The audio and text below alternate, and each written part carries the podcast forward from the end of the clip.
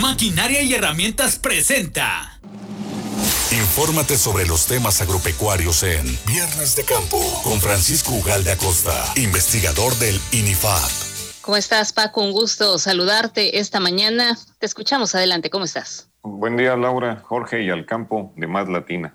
El tema de hoy es producción de maíces forrajeros en condición de estrés hídrico o sequía durante esta temporada de lluvias. Fíjense que en el temporal del 2020, que estamos en este proceso, en la zona centro de la zona centro costa de Veracruz, las lluvias iniciaron de forma irregular en junio, se estabilizaron de julio hasta la primera semana de septiembre. Sin embargo, las últimas tres semanas de septiembre y primera quincena de octubre las lluvias fueron esporádicas en algunos sitios, pero hay lugares donde la condición no es similar y esta situación irregular de humedad afecta el desarrollo del maíz, principalmente en una zona que consideramos con menor precipitación histórica y que están ubicados en la llamada franja seca de Veracruz, que empieza desde Tierra Blanca, pasa por Cotazla, Carrillo Puerto, Paso del Macho, Comapa, Soledad Doblado, Malio Fabio Altamirano, La Antigua, Cardel y continúa en Puente Nacional, Paso de Ovejas y finaliza Emiliano Zapata. En esta franja seca la precipitación es menor a mil milímetros. La mayoría de las ocasiones llueven 700 milímetros, comparada con otras regiones de Veracruz donde puede llover desde 1500 a 1800 milímetros o en ocasiones hasta más. En la denominada franja seca del centro de Veracruz, el maíz siempre está en riesgo productivo, ya sea para producción de forraje o grano, lo que va a impactar en forma negativa al abasto y la rentabilidad de la actividad. La sequía intermedia o final durante el ciclo de lluvias en el temporal puede coincidir durante el crecimiento y desarrollo del maíz, por lo que es necesario contar con variedades o híbridos mejorados que toleren cierto tiempo la falta de humedad, combinado desde luego con un paquete agronómico adecuado a las circunstancias de sequía.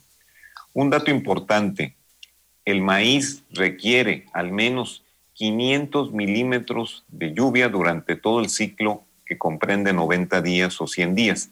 Sin embargo, la lluvia se puede concentrar en las etapas de crecimiento y cultivo y escasear o faltar durante las fases de floración, formación del elote y finalmente en el llenado de grano.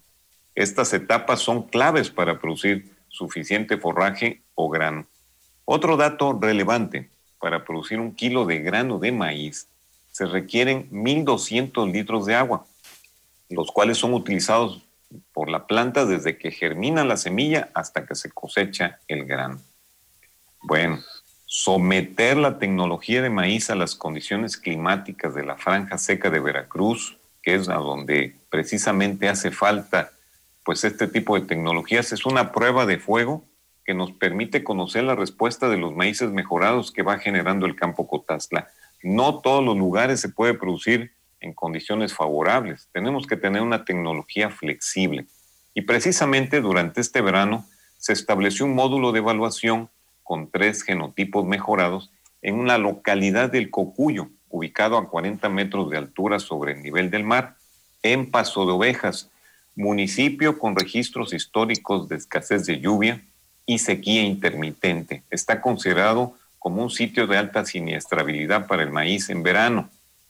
Para esto se establecieron tres hectáreas con los maíces mejorados, el híbrido H520, la variedad proteica B537 y el nuevo híbrido H567, con una población de plantas de 90 y 100 mil por hectárea y una fertilización adecuada.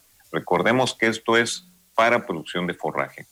La siembra se realizó en julio, pero para el 10 de septiembre dejó de llover y el maíz se encontraba en una fase reproductiva, apenas estaba floreando.